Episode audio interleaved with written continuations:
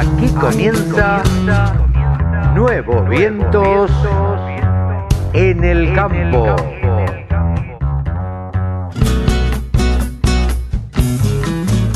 Hola, hola, hola, ¿cómo le va? Buenos días, buenas tardes, buenas noches. ¿Cómo andan? Una edición más de Nuevos Vientos en el campo, por la radio del campo. Hoy tenemos un programa cortito pero con unas notas muy interesantes. Alejandro Troya va a hablar de todo lo referido a cerdos en la Argentina. Ezequiel Cruz de Grupo Cencerro nos va a contar en qué anda el Grupo Cencerro. Pablo Adriani nos, nos deja nada de decir de todo lo que sucede en los mercados.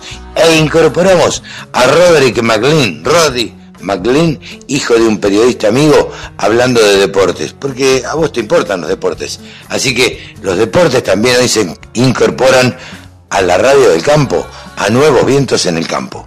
Ahí vamos.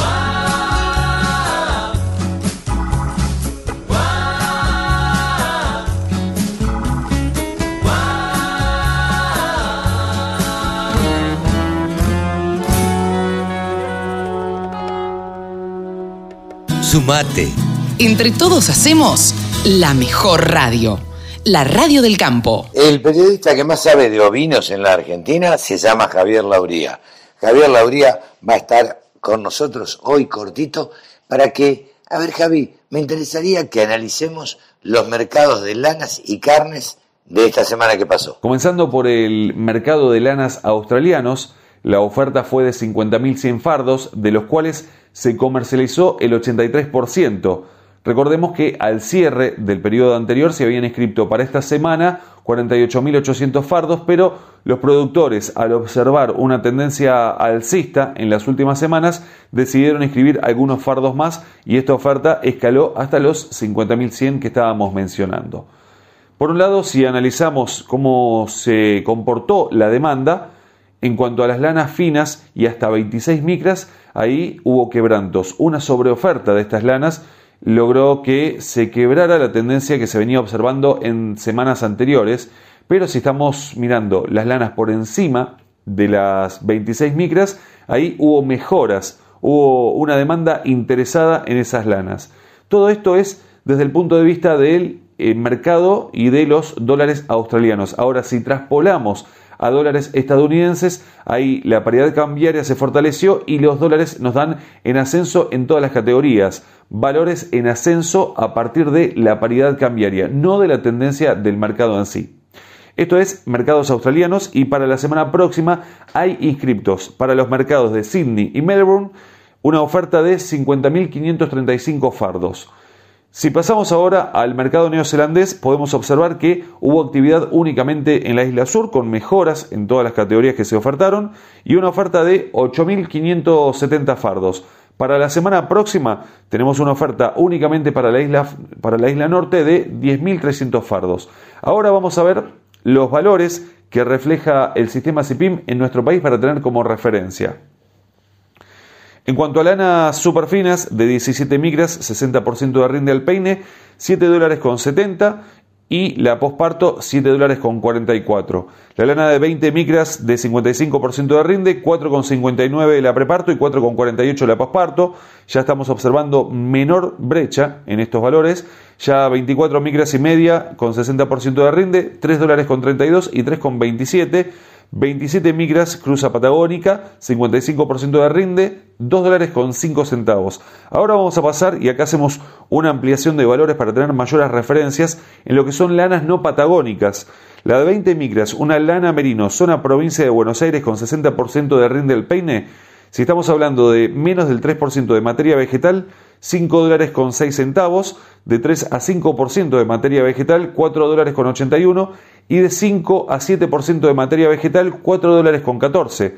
Pasamos a una lana de 22 micras, una lana merino, zona provincia de Buenos Aires, 60% de rinde del peine, menos del 3%, 4 dólares con 31, del 3 al 5, 4 dólares con 10 y del 5 al 7% de materia vegetal, de 3 dólares con 53 centavos. Pasamos a zona, eh, seguimos en zona provincia de Buenos Aires con una lana Corridale, 27 micras, 60% de rinde, 2 dólares con 11. Vamos a zona litoral con una lana Corriel de 28 micras y media, 68% de rinde, 1 dólar con 90. Y las lanas de zona provincia de Buenos Aires, Romney, de 32 micras, 60% de rinde, 1 dólar con 3 centavos. Estos son los valores del sistema CIPIM de referencia para nuestro país para esta semana.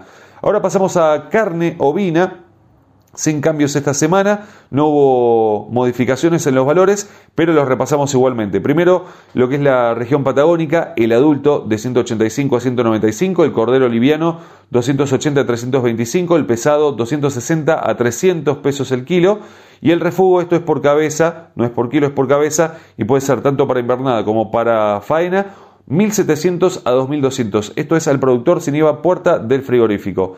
Pasamos a región pampeana.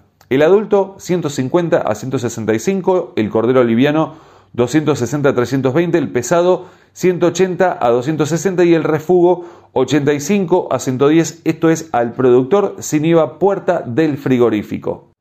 En cuanto a mercados de lanas y carnes, esto es todo. Aprovecho para invitarlos a sumarse a nuestro Instagram, arroba del sector ovinos, y ahí los estamos esperando con mucha información, encuestas para estar más en contacto y por supuesto también en ovinos.delsector.com. Yo soy Javi Lauría y les agradezco muchísimo que estén ahí del otro lado. Quédense en la radio del campo. Todas las noticias, toda la información. La radiodelcampo.com. Roddy McLean es uno de los eh, hijos de los grandes amigos periodistas agropecuarios que uno ha cosechado a lo largo de, del tiempo. Y se ha especializado en el periodismo y en el periodismo deportivo. Hola Rodi, ¿cómo te va? Carlos, ¿qué tal? ¿Cómo andás? Todo, todo muy bien, por suerte, ¿vos qué tal? Bien, bien, por suerte, eh, tratando de, de sacar adelante la radio del campo y haciendo este programa los sábados a la mañana, eh, con mucho éxito, no solamente el programa, sino toda la radio.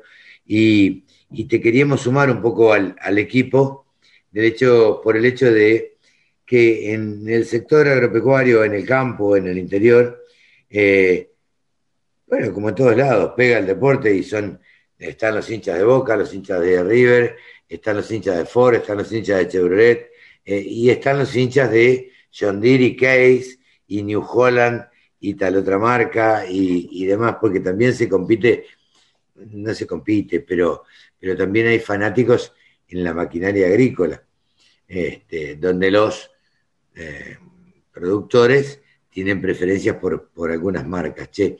Pero bueno, lo que quería charlar con vos es de la programación de fútbol, básicamente, qué es lo que nos une a todos y lo que nos importa a todos. Antes que nada, te pido una, una reflexión, digamos. Eh, ¿Cómo ves este nuevo campeonato de fútbol, esta, este formato nuevo que se ha hecho y demás? ¿Cuál es tu opinión? Eh, mira, Carlos, respecto a este tema, yo, digamos, eh, estoy, no estoy muy de acuerdo con que se cambie el formato cada año, cada nuevo campeonato tenga un formato distinto. Yo, yo creo que habría que definir un, un formato que sea, eh, que dure en el tiempo, porque se, hay, ha pasado que hay años, eh, hay tres, cuatro años que está el mismo formato y se, se sigue bien, pero después surge esto de cambio de presidente eh, y todas estas movidas raras que, que hace la AFA, que yo no estoy muy de acuerdo y a mí me parece que se tendría que tener un campeonato fijo como lo hay en, Europa, que hace 100 años tienen el mismo formato eh, y no, no, hay ni, no pasa ningún problema. No hay que explicarle al espectador 10 veces cómo es el campeonato porque tiene mil movidas eh, sobre el que es ganador acá, sobre el que pierde acá, entonces si pierde pasa este otro. No, para mí tendrían que ser los 22, 24 equipos que son ahora una tabla, eh, en una especie de liga, y todos contra todos, eh, ida y vuelta. Para mí no tendría que darle mucha, mucha más vuelta, eh, no tendría que ser tan complicado. Se complican más de lo que debería, creo yo, la, eh, la AFA. ¿Cómo, cómo ves ahora los campeonatos que se están jugando? ¿Son parejos? ¿Ya están definidos antes de empezar quiénes van a ser campeones y demás? Yo creo que justo en, el fútbol argentino y en el fútbol sudamericano en general, yo creo que nunca se sabe bien quién puede ganar. Siempre están los, favoritos, ¿no? Que son los que tienen más historia, como acá en Argentina pueden ser River, Boca, eh, Racing, eh, pero yo, yo, creo que nunca se sabe, siempre hay una revelación, como lo, como lo fue Banfield justamente en el campeonato pasado, eh, equipos que llegan con mucha ilusión o que se espera mucho de ellos, pero después decepcionan, como lo fue San Lorenzo. Eh, nunca se sabe, eso es, yo creo que es un condimento que quizás tenemos acá en el fútbol sudamericano que no tienen los europeos, eh, que tiene eso de que ya se sabe quién puede llegar a ganar desde la tercera, cuarta fecha. Eh, y acá es toda una incertidumbre cada partido. el primero puede empatar con, con, el último o el último le puede ganar al primero. Es, es como muy, muy al azar y eso, eso le da un condimento interesante al campeonato, creo yo. Eh, ¿Cómo es la programación para, este fin de semana? Y esta semana arrancamos justamente este viernes. Sí, sí, este viernes como partida más importante tenemos el enfrentamiento entre argentinos y Vélez Arfiel, nueve y media de la noche, es un partido interesante, Vélez que viene, que viene en buena racha, ganó los dos primeros partidos, argentinos que, bueno, viene la derrota ante Platense, pero va, a ser un partido interesante entre ambos equipos. Eh, el sábado vamos a tener a las 5 y 10 de la tarde, tenemos talleres contra Newell's Old Boys de Rosario, también un partido muy, muy, muy ajustado o que se espera mucho. Eh, a las 9 y media de la noche vamos a tener San Lorenzo y Central Córdoba. San Lorenzo que viene de perder eh, de visitante contra Colón, y, bueno, espera, espera remontar.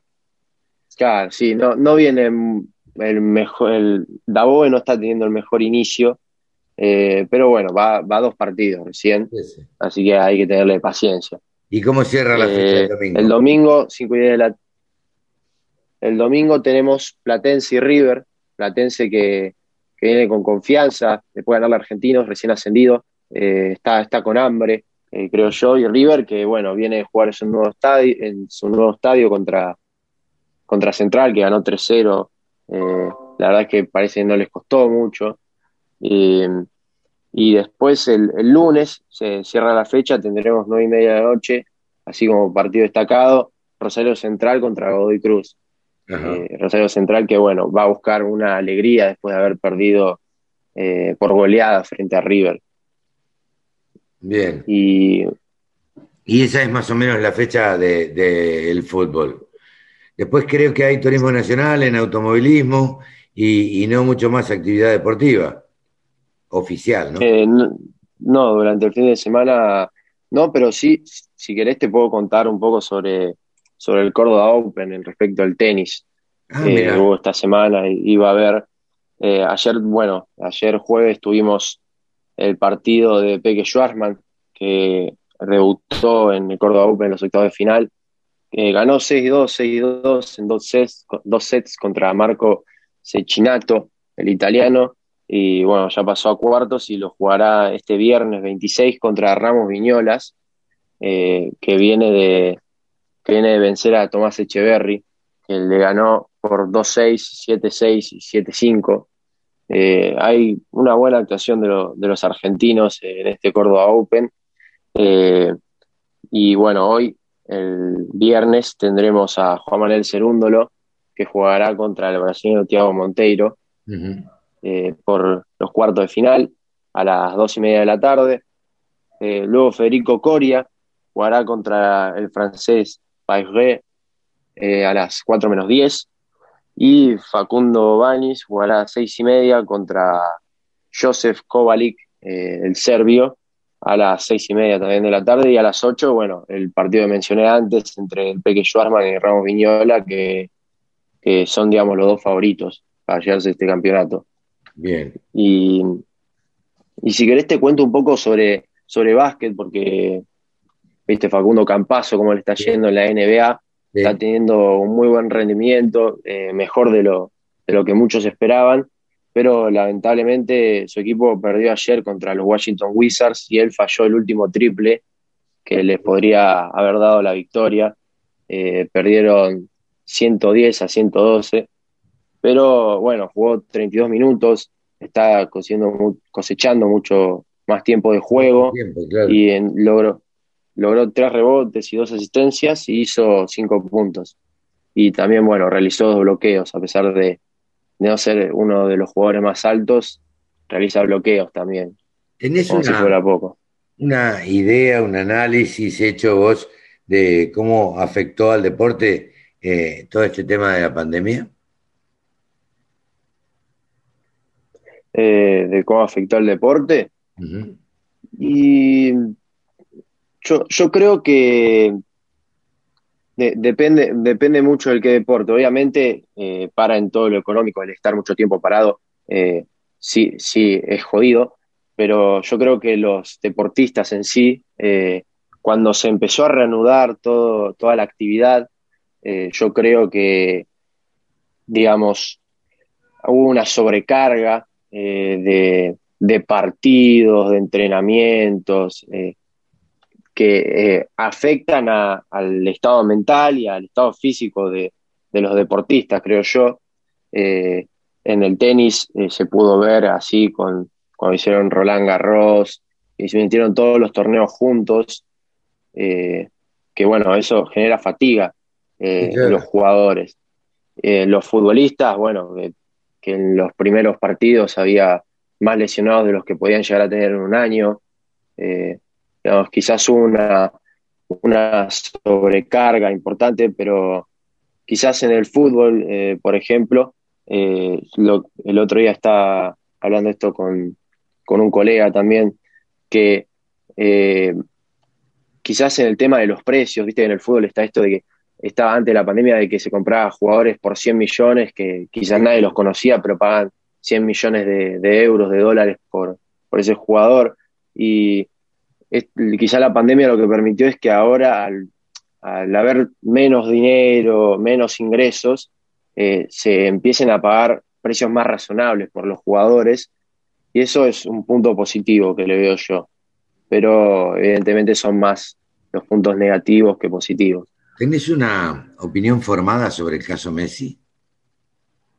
Sobre el caso Messi. digo. Sí, eh, sí, todo lo que fue el escándalo de cuando anunció su salida por el Burofax.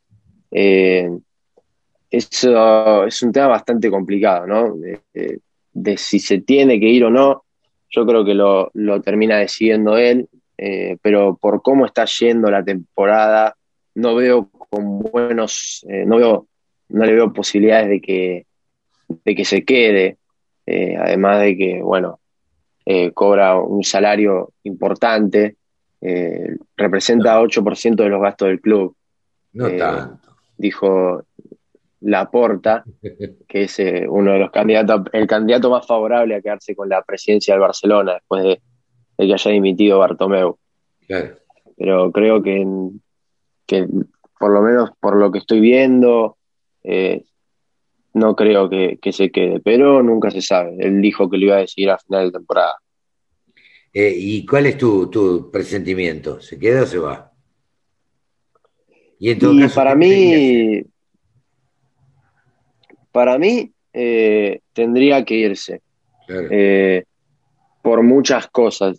primero porque el Barcelona puede llegar a tener un proyecto, pero eh, es, un proyecto sí o sí a largo plazo. Y Messi no tiene 22 eh, años, Messi tiene 33. Messi tiene 33 años, le quedan, eh, por más buen estado físico que pueda tener, le quedan pocos años y él necesita ganar.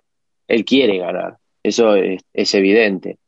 y yo, yo creo que debería irse y, y además para demostrar también al mundo del fútbol que puede ser buen jugador en otra liga. Eh, yo creo que no, no, no necesariamente creo que sea determinante para la carrera de un jugador, pero eh, sí les deja, les marca a otros jugadores, a otros entrenadores de que en otra liga puede ser competitivo, que es algo que muchas veces se le ha criticado.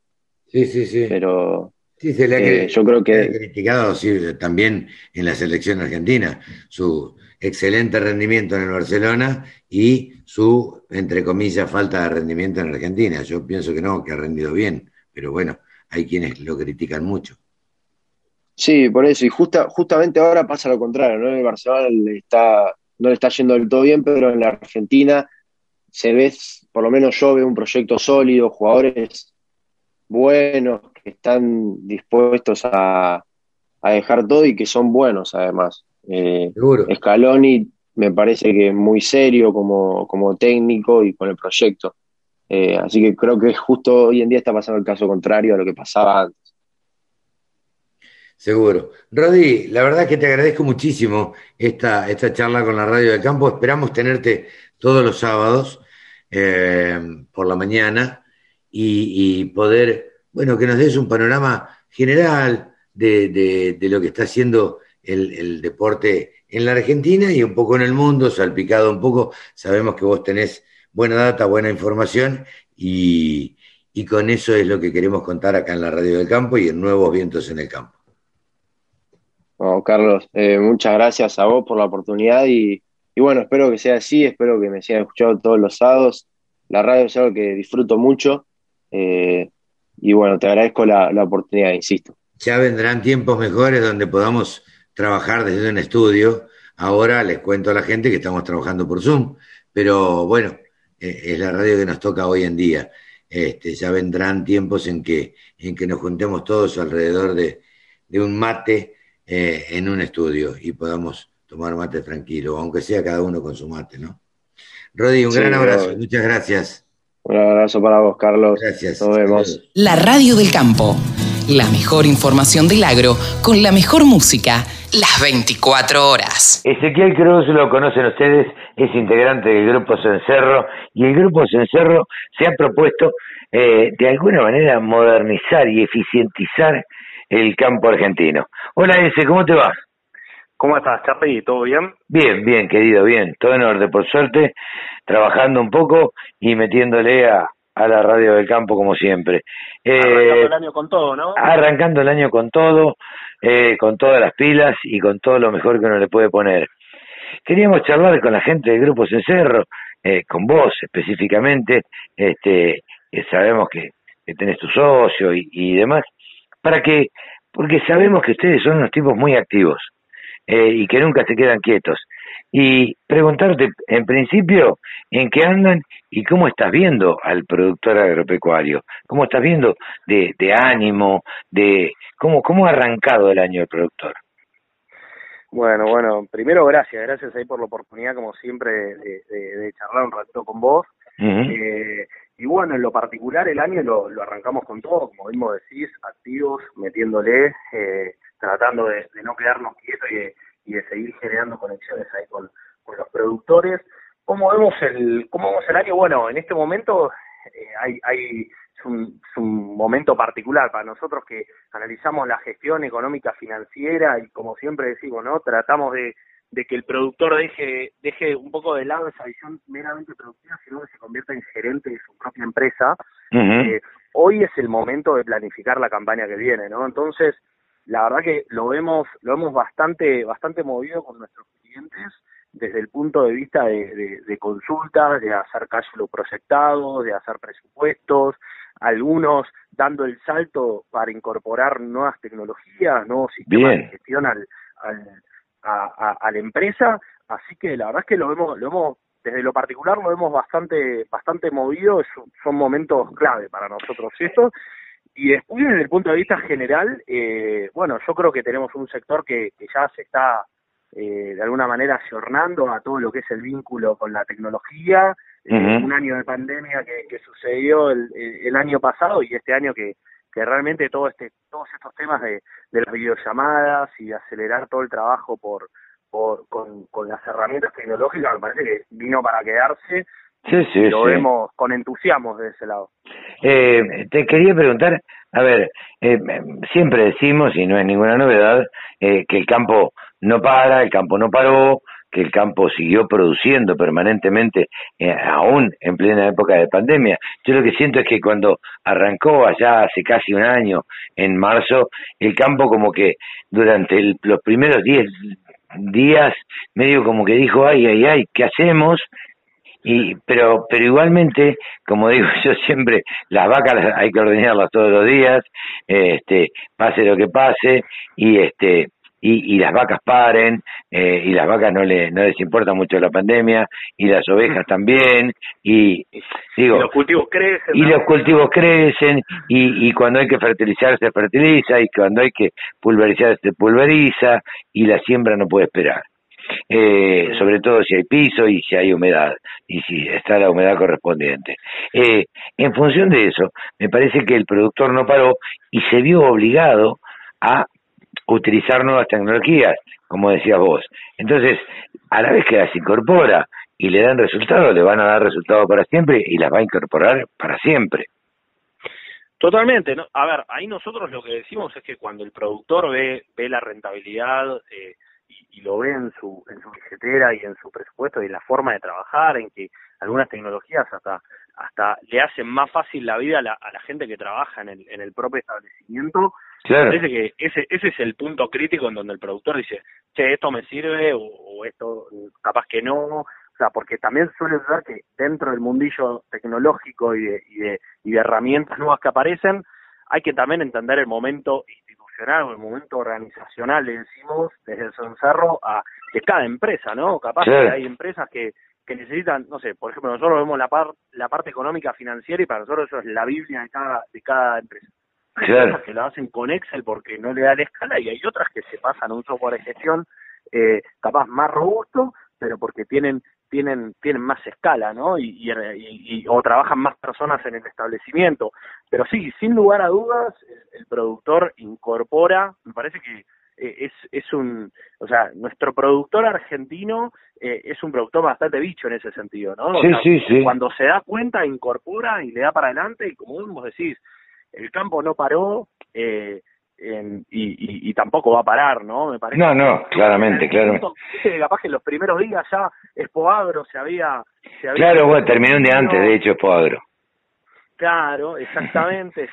y bueno, yo creo que hubo que acomodarse y, y, tuvimos ahí uno, dos, tres meses en donde, donde la cosa se acomodó, eh, y pero me parece que hoy está, hoy hoy hay un avance que estamos a pasos agigantados. Nosotros, por ejemplo, lo que decíamos, eh, en su momento lo, lo, lo, habíamos medido, habíamos dicho, que una administración eh, de una empresa agropecuaria común y silvestre necesitaba entre 80 y 100 horas como para poder eh, ir, revisar, entender los números, sacar conclusiones.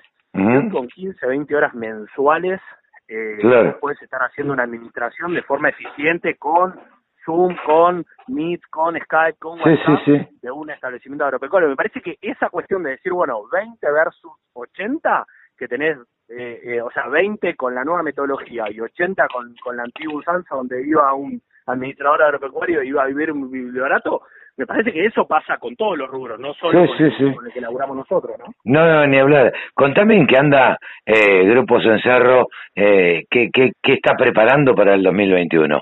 Lo primero que está preparando, porque lo leí por ahí, digo, son unas jornadas, contame bien.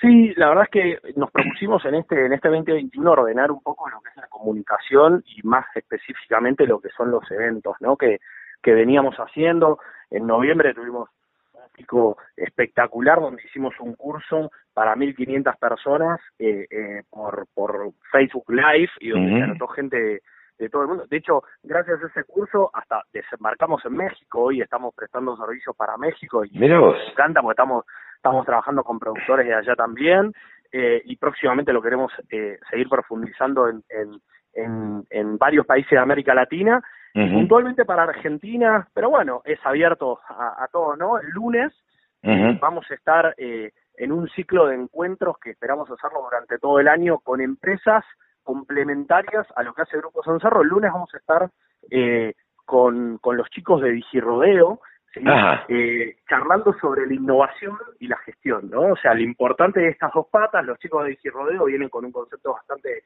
bastante interesante con, con su con su pistola inteligente, ¿no? Y me parece que ahí agregándole valor a lo que son estas herramientas puras y exclusivas para la ganadería y la toma de datos, cómo, cómo en una manga podés hacer el trabajo de forma más eficiente y nosotros le vamos a aportar el condimento de cómo, bueno, con esa información se construye, por ejemplo, un análisis económico financiero de una de una de un establecimiento ganadero. Así que esa va a ser la primera el lunes por el Facebook Live de, por el canal de Facebook de Grupo Soncerro a las 19:30 horas. Vamos a estar con con esto, innovación y gestión, a dos caras de, de una misma moneda que, el productor necesita para gestionar eficientemente su empresa, ¿no? Convocamos a, todos los productores que estén escuchando esta nota que se anoten, que busquen el Facebook Live de, de Grupos Encerro y, y este y, y, no dejen de perderse eso. Y la semana que viene vamos a ver si le podemos hacer una nota a, la, a los muchachos de Digi Rodeo para que nos den su opinión de cómo les fue y qué les pasó y cómo y cómo lo sintieron. Por supuesto, por supuesto, y además yo creo que también interesante es que eh, así como como Grupo Cerro, también Digirodeo y otras empresas otras empresas del sector privado que vienen que vienen empujando. Son gente talento argentino talento joven que tiene ganas de meterle. Me parece que en ese sentido está bueno que, que, que el productor escuche no que el productor Totalmente. Con, con, estas herramientas. Y bueno después cada uno decidirá cuál es la mejor manera de gestionar no Carlos vos sabés que el, mira, nosotros siempre tiramos este mensaje clave. El 95% de las empresas agropecuarias de la Argentina son empresas familiares. Y así como cada familia es un mundo, cada empresa es un mundo, así que después el productor decidirá, ¿no? Pero me parece que está bueno que se genere ese ambiente de charla, de escucha, ¿no? Eh, es la manera de aprender, ¿no? Sí, claro, totalmente. Ezequiel, la verdad que siempre es un gusto charlar contigo. Eh, te agradezco mucho este contacto con la radio y, bueno, seguiremos charlando en cualquier momento. Como siempre, los micrófonos están abiertos para el Grupo Cencerro. Dale, viejo, te mando un abrazo muy grande eh, y, y, bueno, lo mejor para este para este 2021 para vos y para todo tu equipo. Te mando un abrazo. Ezequiel Cruz, del Grupo Cencerro, en los micrófonos de la Radio del Campo. Remates, buenas prácticas, siembra directa, pulverización. Toda la información en la Radio del Campo. Como siempre decimos, Alejandro Troya es el periodista que se ha dedicado a la producción de cerdos, o mejor dicho, a transmitir todo lo que sucede en la Argentina con la producción de cerdos. Hola Ale, ¿cómo te va amigo? Hola Carlos, un placer, gracias por el llamado. No, por favor, vos sabés que cada tanto nos gusta tener en la radio del campo, en Nuevos Vientos en el Campo, nos gusta tener un panorama de lo que sucede con los cerdos en la Argentina, que, bueno, se ha hablado tanto, se ha dicho tanto y al final no ha pasado a mayores. Eh, eh hablo, me refiero a aquellas inversiones chinas que se hablaban y demás, eh, pero, a ver, a pesar de que eso no se dio, ¿Cómo sigue la producción de cerdos en Argentina? Eh, yo creo que en principio el, el tema de las granjas chinas, eh, de, una, de una manera u otra forma, se va a dar. Ah, mira. En algún momento se va a dar. Este, a lo mejor no las mega granjas, pero sí a lo mejor con granjas más pequeñas y, y sistematizadas, yo creo que eso se va a llegar a dar, inclusive este, con aliados eh, argentinos, ¿no? Es decir, este, entre, entre empresas. Eh, pero eh, el panorama del, del sector eh, sigue siendo bueno. creo que va a ser un año interesante. No creo que la demanda de parte de China sea siendo la misma. igualmente tenemos varias fuentes de donde una dice que eh, va a ser un gran año donde va a haber una gran demanda de, China y otra donde, eh, que es Rabobank, que para mí es la más confiable, donde dice que va a disminuir la importación de parte de China porque se ha recuperado, es cierto, los chinos han recuperado gran stock de madres, igualmente siguen necesitando eh, obviamente carne de cerdo. Claro. Eh, yo creo que va a ser un año interesante, yo creo que va a ser un buen año pero también eh, un año donde los productores y sobre todo los pequeños eh, sí o sí se van a tener que organizar, sí o sí se van a tener que organizar porque eh, hoy por hoy el tema de la eficiencia, el tema del volumen es, es, fundamental. Claro. y más hoy por hoy donde los commodities este, van, van corriendo, no te corren, entonces eh, hoy el, cerdo, la mayoría de, de todos los insumos son en dólares, ¿no? Sobre todo lo que es la, la, la nutrición, que, que, es el 75% del presupuesto de una granja, Carlos. claro. Te hago una pregunta. En, en China, Ale, eh, ¿con qué se alimentan los cerdos? Eh, con lo que nos compran a nosotros. Ah, eh, el, maíz y la, el maíz y la soja ah, que nos compran a nosotros. Este, lo que pasa es que China tiene el costo de producción muy altos.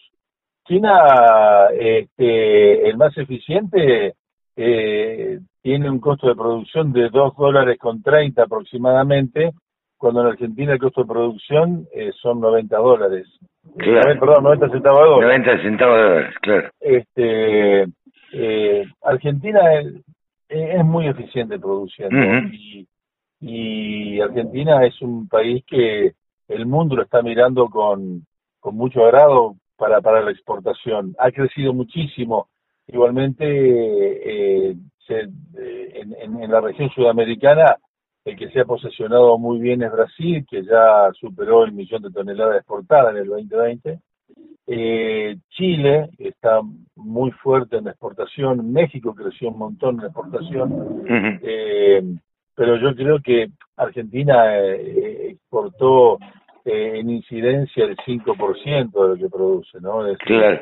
Yo creo que igualmente tiene mucho más, Argentina tiene mucho para crecer, mucho para crecer. ¿Por qué crees que, que, que se están demorando o se ha demorado esta, eh, finalmente la puesta en marcha de estas granjas eh, de cerdos?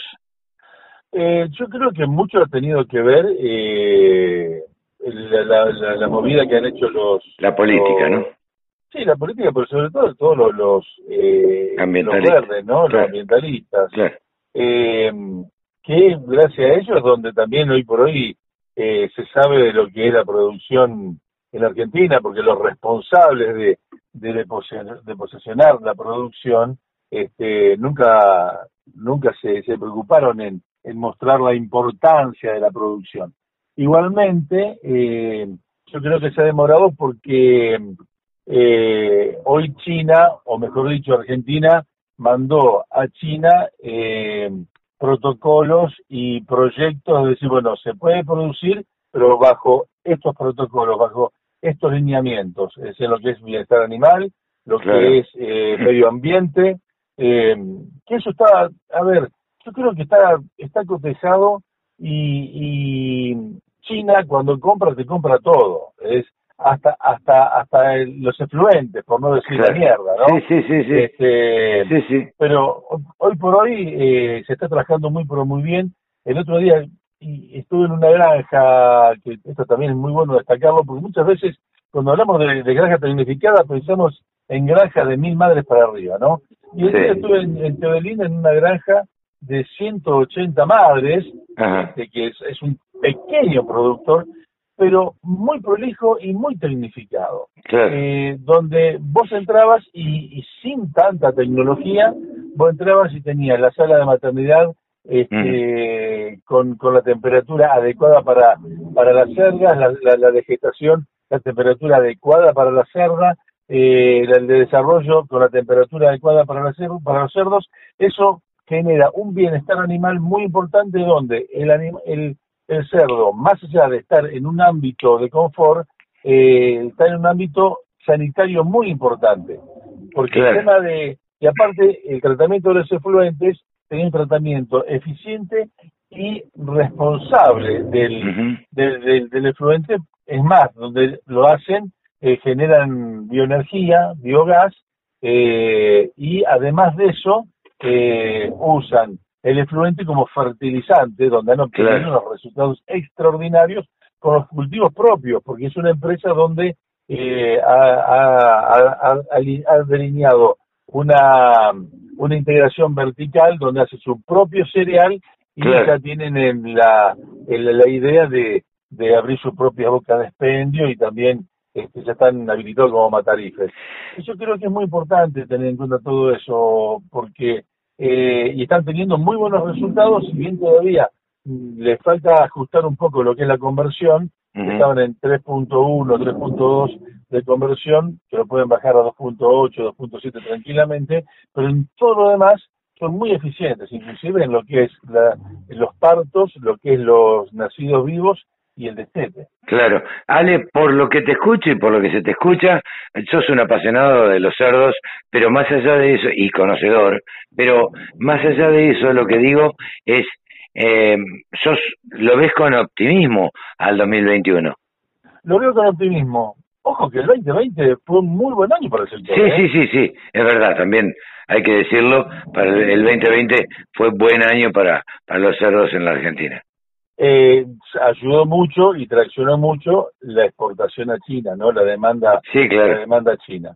Sí, sí, este, yo creo que, que, va a seguir igualmente, eh, reitero, los chinos son muy ineficientes produciendo, este, si bien ya eh, en, muy poco en muy poco tiempo instalaron una granja de 84 mil madres, pero el, el, objetivo de ellos, vos, vos, vos pensás esto, el objetivo de ellos es destetar 26 lechones por año y eso lo, lo, obtiene un, un pequeño productor sin tanta tecnificación. Está, está, hoy, hoy por hoy esta granja que yo te digo estaba destetando 32 por, por, por madre año y estaba apuntando a en algún momento llegar a los 36 o 40. Hoy está produciendo 4.000 kilos de carne por madre año esta pequeña granja que yo te digo.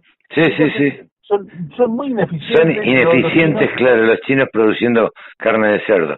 Este, y por ahí acá, este, bueno, encuentran otra otra manera. Y por, eso, y, por eso también buscan a la Argentina porque más allá de tener todo lo que se necesita, el territorio, es el, el cereal, el agua, también la eficiencia que se tiene en Argentina es muy, pero muy importante. Ale, la verdad que un panorama clarísimo, como siempre. Eh, te agradezco que hayas parado, en, hayas hecho un alto en la ruta este, para charlar con nosotros.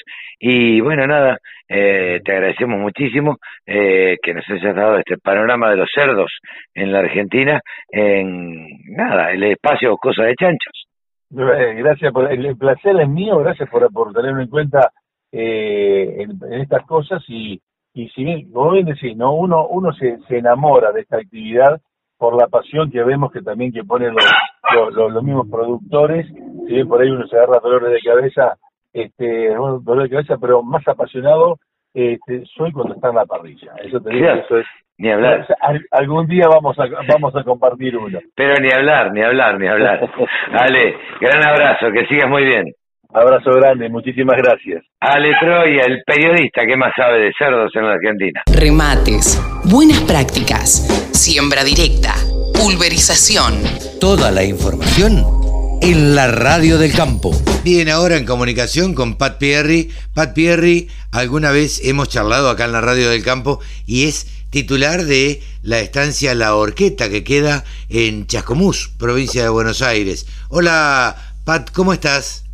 Buenos días a todos. Buen día, Carlos. ¿Cómo están? Muy bien, muy bien. Gracias por atendernos antes que nada. Y vimos que salió una nota en La Nación hablando de las mujeres rurales eh, y además vas a participar eh, dando una charla sobre el empoderamiento de la mujer rural eh, en el marco del primer Congreso Internacional FETUR. A ver, charlemos, ordenemos un poquito de esto y, a ver, te pregunto en principio, ¿Cuál es el rol eh, de la mujer rural en el ámbito del turismo rural?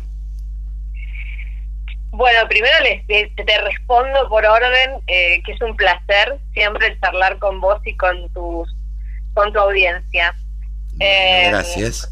Y te cuento que, bueno, en esta oportunidad tengo el honor de formar parte de, de Mujeres Rurales Argentinas representándolas, que es una asociación civil, actualmente conformada por más de 200 mujeres de todo el país y esperamos seguir sumando. Eh, y fundamentalmente es un espacio heterogéneo y que donde comprometemos y tenemos una mirada profundamente federalista, eh, representación por supuesto de toda la República Argentina y somos mujeres rurales que trabajamos en diferentes actividades que tengan que ver con lo rural. Y nos une eso, nos une lo que te decía. Eh, algunas son artesanas, asalariadas, ganaderas, productoras agropecuarias, eh, tienen emprendimientos familiares, son tamberas, asesoras, perdón. Sí, sí, no, no, no, eh, digo, hay un montón de mujeres rurales que cumplen distintos roles y que nosotros hemos entrevistado desde la radio del campo, siempre tratamos de darle un, lugar a, la mujer rural porque sabemos de la importancia eh, que, y del rol que cumple la mujer rural eh, en este ámbito. Eh, ¿Te hicieron, a ver, o te invitaron a participar en, en este congreso? ¿Cómo, ¿Cómo estás viendo vos el turismo rural en la Argentina en el contexto de esta pandemia, no? El turismo rural eh, en Argentina actualmente mm, me parece que lo, complejo es que nosotros estamos sin trabajar, eh, no en todo el país, pero preponderantemente em, desde hace mm, ocho meses, ¿no? No me equivoco. Claro, claro, claro. Sí, sí, sí. Eh, particularmente algunas de, la, de las mujeres rurales, por ejemplo, eh, tenemos un, ejemplo que tiene eh, una, una compañera que se llama Trini, Trinidad, que está, eh, que tiene una casa una casa pequeña que donde hace actividades, ella brinda la comida, pero ofrece día de campo, es turismo esto particularmente. Yo también aclaro a la audiencia que yo también lo, lo, contaste vos, pero aclaro que, que me dedico específicamente al turismo rural. Sí, sí, eh, a ver, aclaremos esto. Eh, digo, vos sos eh, una mujer que hace un montón de años, no sé cuánto, 20 aproximadamente, gerencias la estancia La Orqueta, ¿no? Es así, hace 23 años que esto empieza como un proyecto, porque era un proyecto en aquel momento, de, de mi marido, la es Enrique Pierri, yo en realidad me llamo Patricia me dicen Pat desde que nací, eh, Pat Sánchez, y bueno, el apellido de mi marido es Pierri. Em, y esto era un campo del bisabuelo de Henry en Chascomús. Ajá, ok. Y a raíz de eso, un día él tiene la, la, idea de, dedicarse al turismo rural y de compartir la vida familiar, porque es abrir las puertas de la tranquera literalmente a la vida familiar. Absolutamente.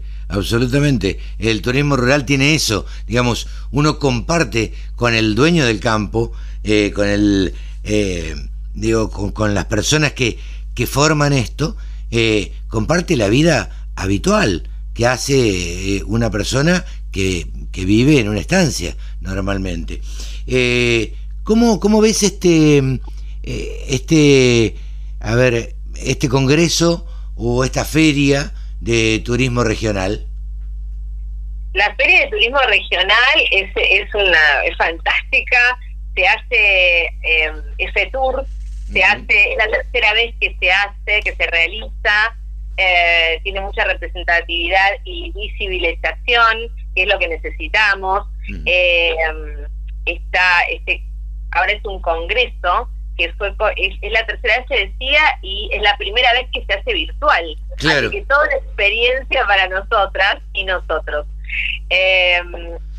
Te contaba que este que, que ahora bueno es un congreso que lo que fue invitado a la a representar estar dentro de la primera feria internacional de turismo rural que es súper estamos súper contentas porque es muy importante aparte es muy importante como actividad no solo para la Argentina.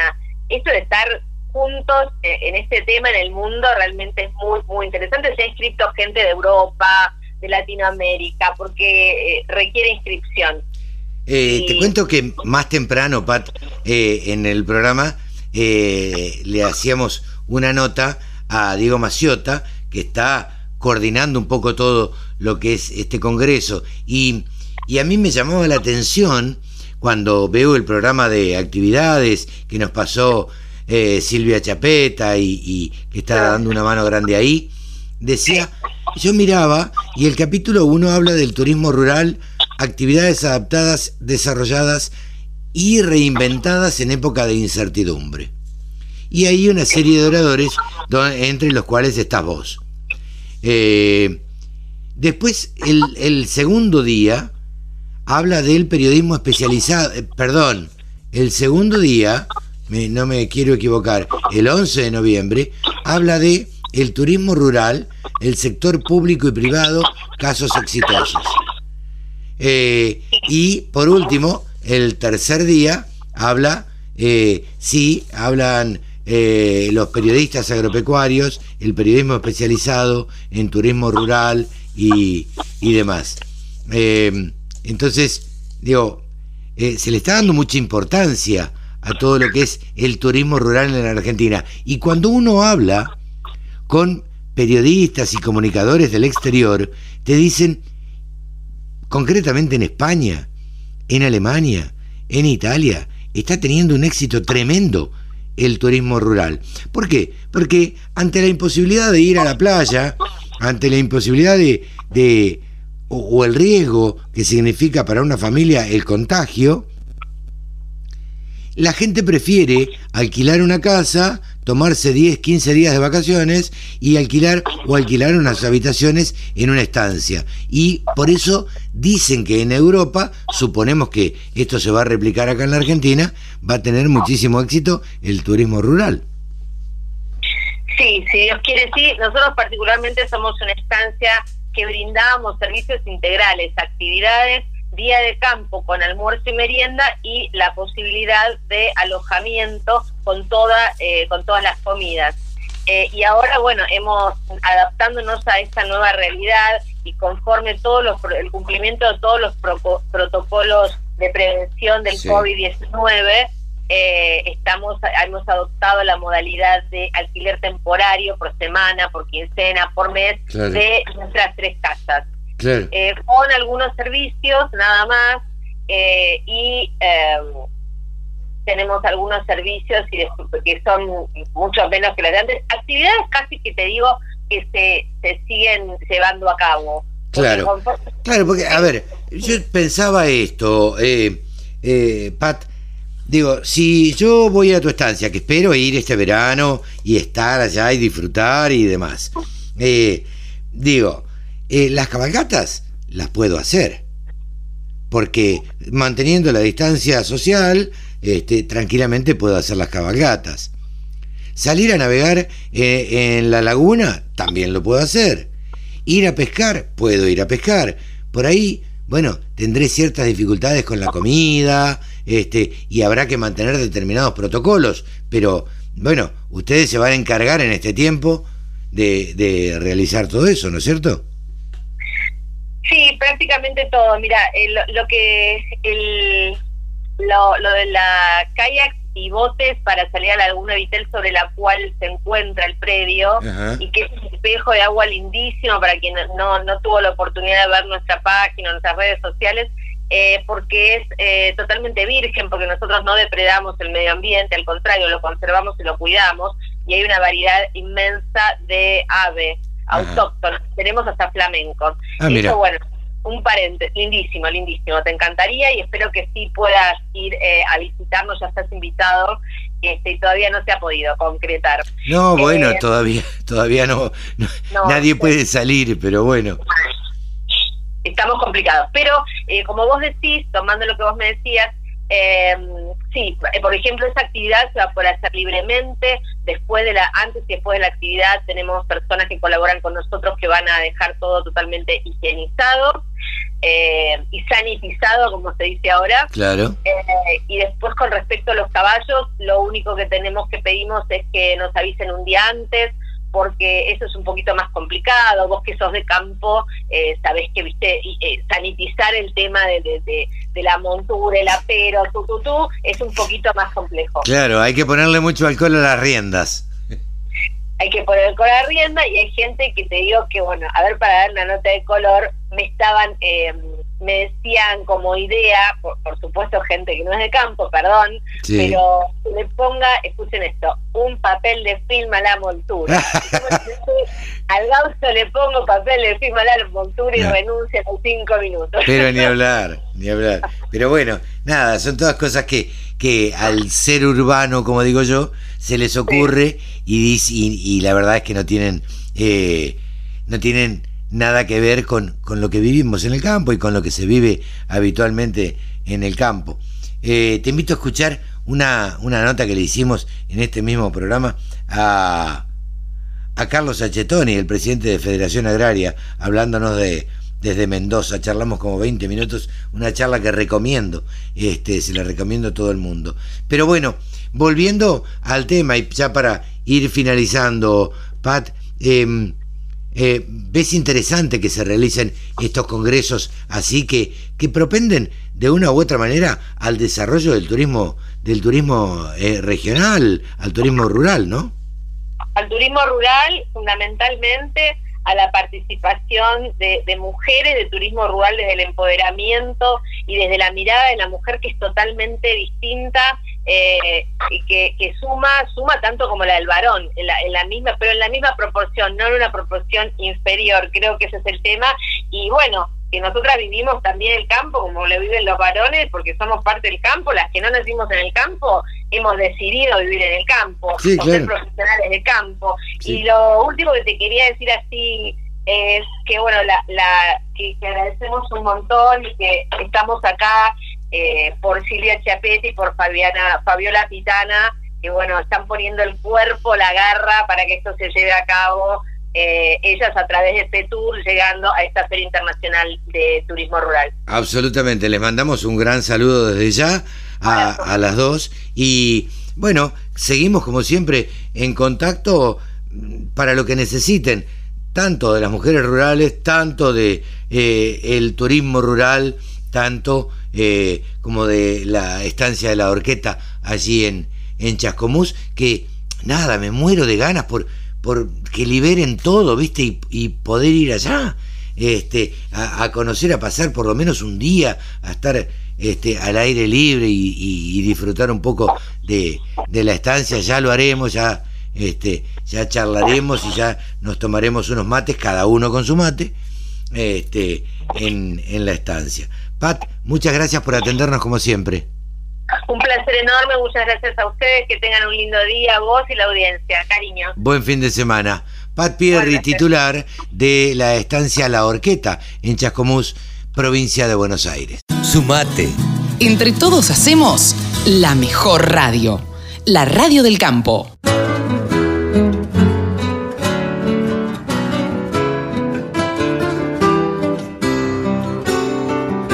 Hasta aquí hemos compartido una edición más de Nuevos Vientos en el campo por la radio del campo